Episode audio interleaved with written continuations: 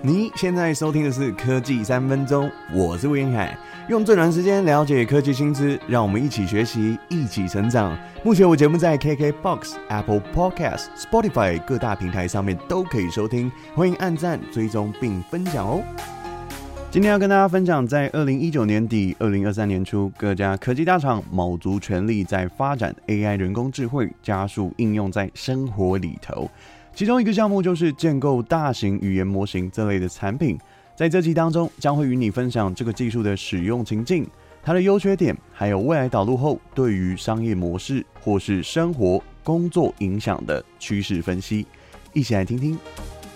先来说说什么是大型语言模型，它的英文全名叫 Large Language Model，简称 LLM。它是透过深度学习的技术，放入非常大量的文字或是文章。经过不断的数据训练，建构而成的自然语言处理模型。当然，这个服务需要搭配高运算的电脑，还有低延迟的网络。提供运算后，它能够在非常迅速的时间内捕捉语法的结构和语义，理解和生成自然语言，也就是我们平常沟通时所说的话，从而实现对话生成文章的任务。它还支援包括文字、声音、图像等等的形式，可以说是多元的应用情境，涵盖了自然科学、语言科学、法律、社会科学等等的领域。还有是不同语言即时翻译的任务，快速的进行文章浏览后提出的摘要，或是问答系统、语音辨识等服务，有着非常多元且丰富的多样性。目前常见的大型语言模型有 GPT，还有 BERT。以及 Transformer XL，而最近各大媒体都在讨论的 ChatGPT，第一次亮相的时间是二零一九年二月的 GPT Two，隔年二零二零年六月 GPT 三也接续发表。它强大的地方是语言生成，还有针对上下文进行学习，加上判断事实和吸收知识的能力。在近年 ChatGPT 更发展到了三点五，做了一点点的微调。它改变了回应的方式处理，这个版本可以处理比较复杂的字词能力，还有进行简单的推理，在回答人类指令上能够保持中立和客观。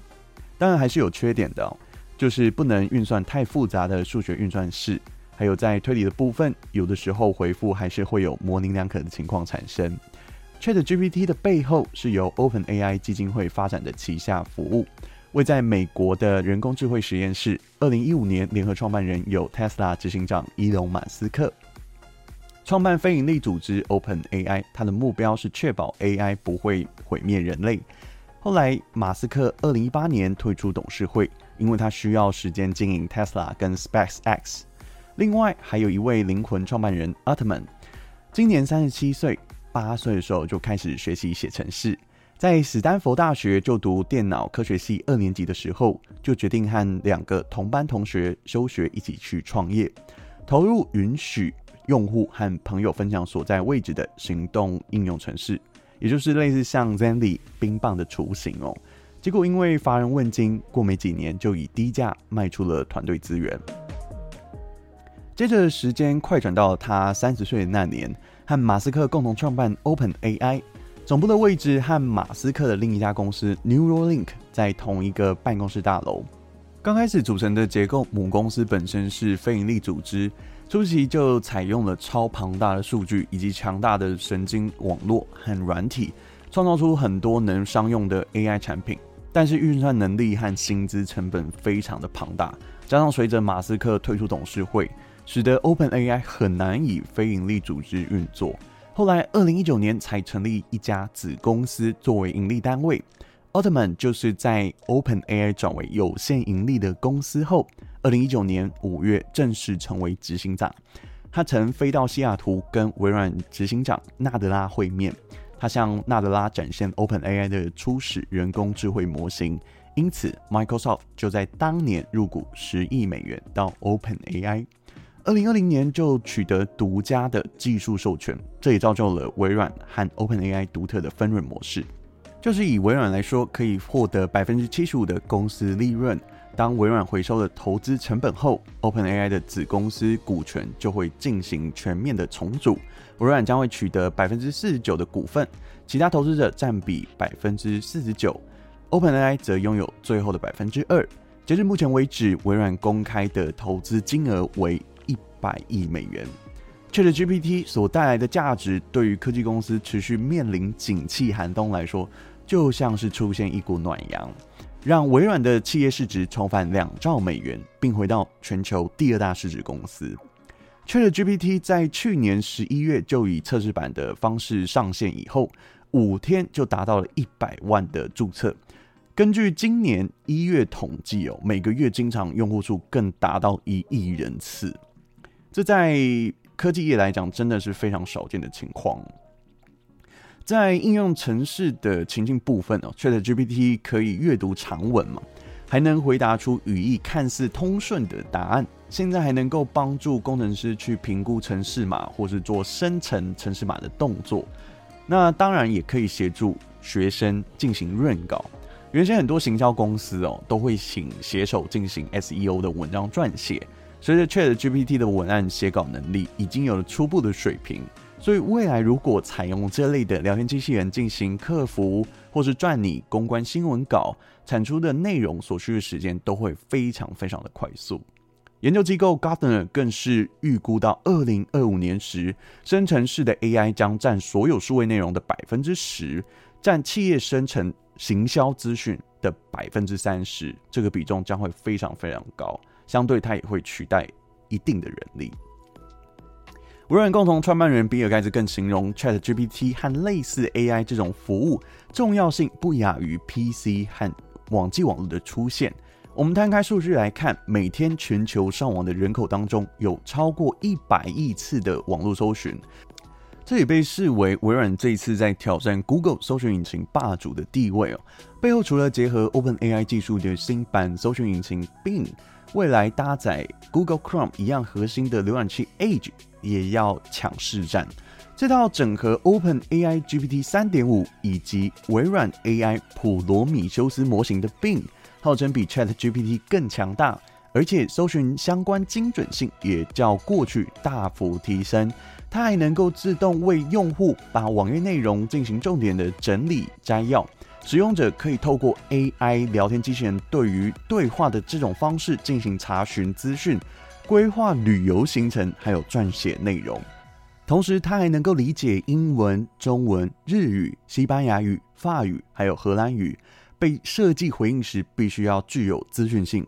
视觉化、具有逻辑行为的。最后，这个回答必须是正面、有趣，还有娱乐性、讨人喜欢的回答。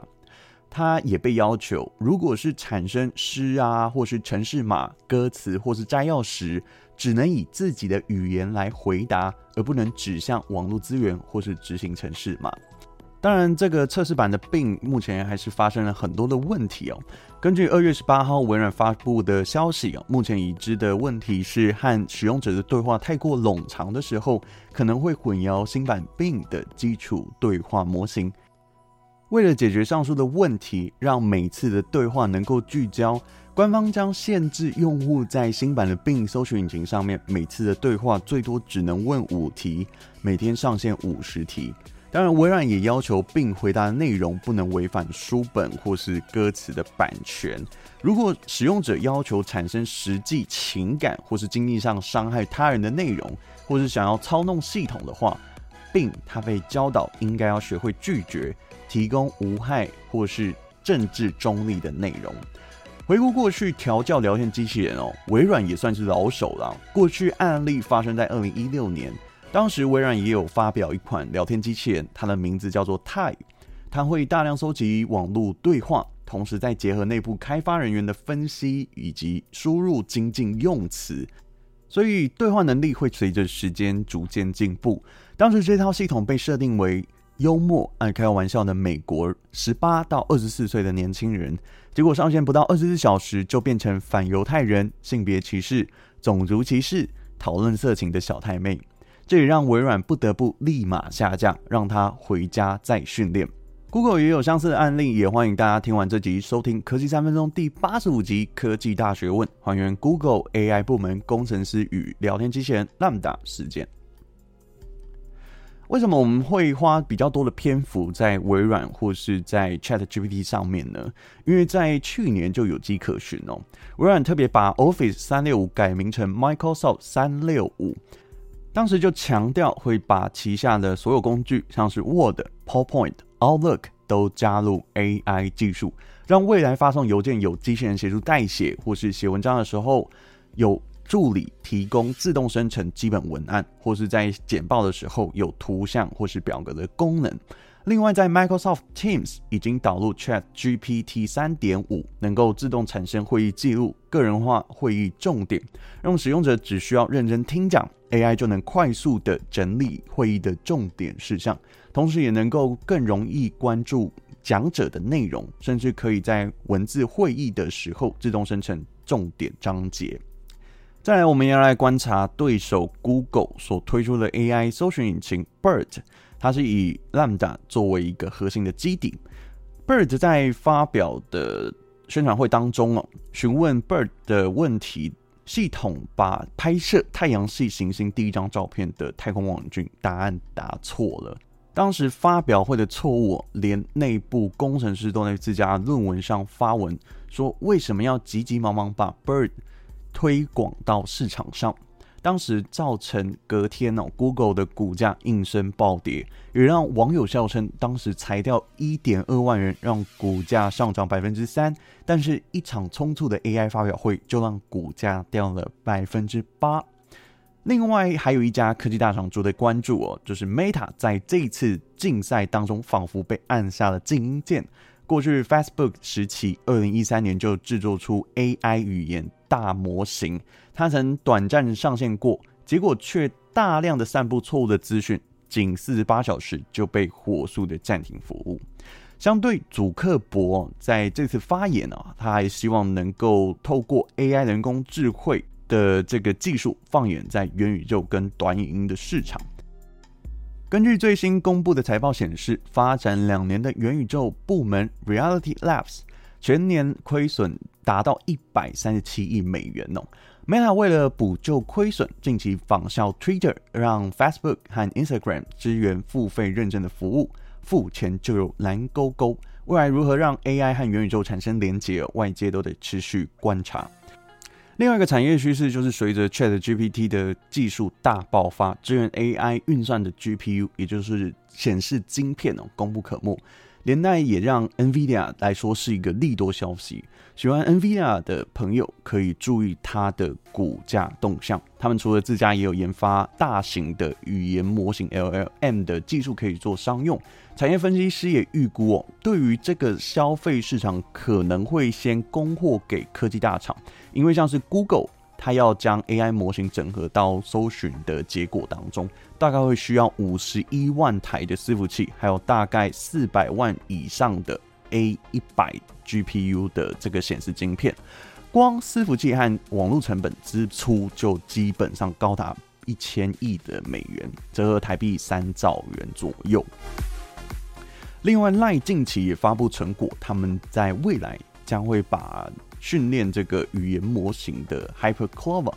应用在聊天软体的各项功能当中。那另外，在中国市场，因为政府审查制度的关系，百度已经说它会采用自己的一套系统，在三月推出类似 ChatGPT 的应用，取名叫做文心一言。那未来相信微软会提供中国版专属的 ChatGPT 服务应用在对岸哦。在二月十三号，台湾的国科会也着手开发台湾版的 ChatGPT。它拥有的优势就是在于繁体中文呢、它也是可以成为未来在行销国际的一个切入点。那相对的优点就是避免偏见的论述。那接下来也要说说 ChatGPT 的缺点哦。第一个当然就是这个建置的成本一定要非常非常的雄厚。想要谈获利哦，基本上要放眼可能五年后了哦。想要谈获利还差得很远。前期软硬体的投资成本都非常的高。未来应用程式提供商应该都还是会采取类似像订阅制、软体及服务的这种云服务，或是以量计费的模式。第二个是目前搜寻引擎营收都还仰赖广告关键字，未来要如何在推广产品，还有在最佳的结果当中，全球市场都还在找一个平衡点哦，因为这会相相对是一个难题。因为像 Google，它目前的广告业务占八成都还来自于搜寻引擎。那初期在生活应用当中，还是需要类似像浏览器这种入口界面，才能快速的增加搜寻的使用率。目前已知浏览器 Opera 已经宣布，它将会整合 ChatGPT 到它的浏览器功能。另外，未来像是生活面。游戏也会增加 AI 化。目前，骑士与砍杀二也公开说明，它会使用 ChatGPT AI 的技术，让 NPC 这些角色更爱聊天，更有个性。最后是 ChatGPT 人工智慧仍然有许多不成熟的地方，容易有技术错误或是伦理道德的问题。被认定为网际网络之父之一的 Google 副总裁及网际网络首席顾问。Vinton 认为，不要因为近期 ChatGPT 快速走红，就急着投入自动生成人工智慧技术发展。许多人工智慧的技术已经被吹嘘为比实际表现还要高明的情况下，同时也会造成众人对这类型的技术抱以过高的期待，或是有错误的认知，导致在这个短短的影响内，可能会比我们想象的还要大。短期内只能透过程式码让电脑能够被约束，理解当前法律架构和社会普世的价值。但是如果未来这些技术被有心人士使用，在网页上面都充斥着错误的假讯息，让 ChatGPT 给出可怕的错误回应，这其实是值得我们去省思的。想想现在的社会哦。不也是人云亦云，假讯息到处流窜吗？当然，这个技术的背后其实也带着一点血汗哦。因为根据《时代周刊》上个月中旬的一个报道，当时为了训练 ChatGPT，OpenAI 雇佣了时薪不到两美元的肯亚外包劳工，他们所负责的工作就是对庞大资料库手动进行资料标注，换算下来，他的时薪大概是四十块台币左右。平均每小时必须标注超越两万个单字词，每九小时就要阅读标注一百五十到两百段的文字，这些段落范围从一百个单字到一千个单字不等。采访的过程当中，四名的员工都表示，这份工作给他们留下持久性的心理创伤。学术圈也开始宣布，他们将会研议或是采取封杀。因为过去学生他们在做报告的时候，都会把资料爬下来，再进行过滤，转成自己的作品。但是有了 ChatGPT 的协助以后，就很容易产生电脑代写的问题。目前在全球许多大学，像是 Stanford 或是中国的暨南。天津大学等等，然后，台湾的清华或是台大都分别组成研究小组，在自传或是学生发表的学术期刊等等的这些内容，若是作者隐瞒 ChatGPT 的使用情况，将会被严厉的退稿或是撤稿等等的相对措施。那究竟 ChatGPT 会不会取代部分人的工作呢？这其实要分两个层面去看。背后的意义，第一个就是能否改善人类的工作效率。短期内呢，其实不太需要担心有人因此面临失业，或是被 ChatGPT 取代，因为人类的优势就是能够判断和处理复杂的项目，也能够理解、感知情绪。这种共感能力，目前机器还是学不会的。第二个部分，ChatGPT 的出现，造就了更便捷的搜寻体验以外。也更加提升人跟人之间的竞争。有了活用 ChatGPT 这类型的工具，创造更高的生产效率，也更能在短的时间内去做逻辑思考判断，去了解 ChatGPT 它所回复的资料是否为真伪。随着 ChatGPT 的出现哦，其实除了提升在学习还有企业办公的效率以外，真正的目的哦，我想也是需要有更多的心力跟时间去投入自己所需要的内容哦，以至于创造出更多的自我价值啊！我想这也是科技始终来自于人性的原因，就是要为了让我们的生活变得更好，或是让我们的工作变得更好。好了，以上就是今天节目内容，希望你会喜欢。我是吴云凯，我们下次再见，拜拜。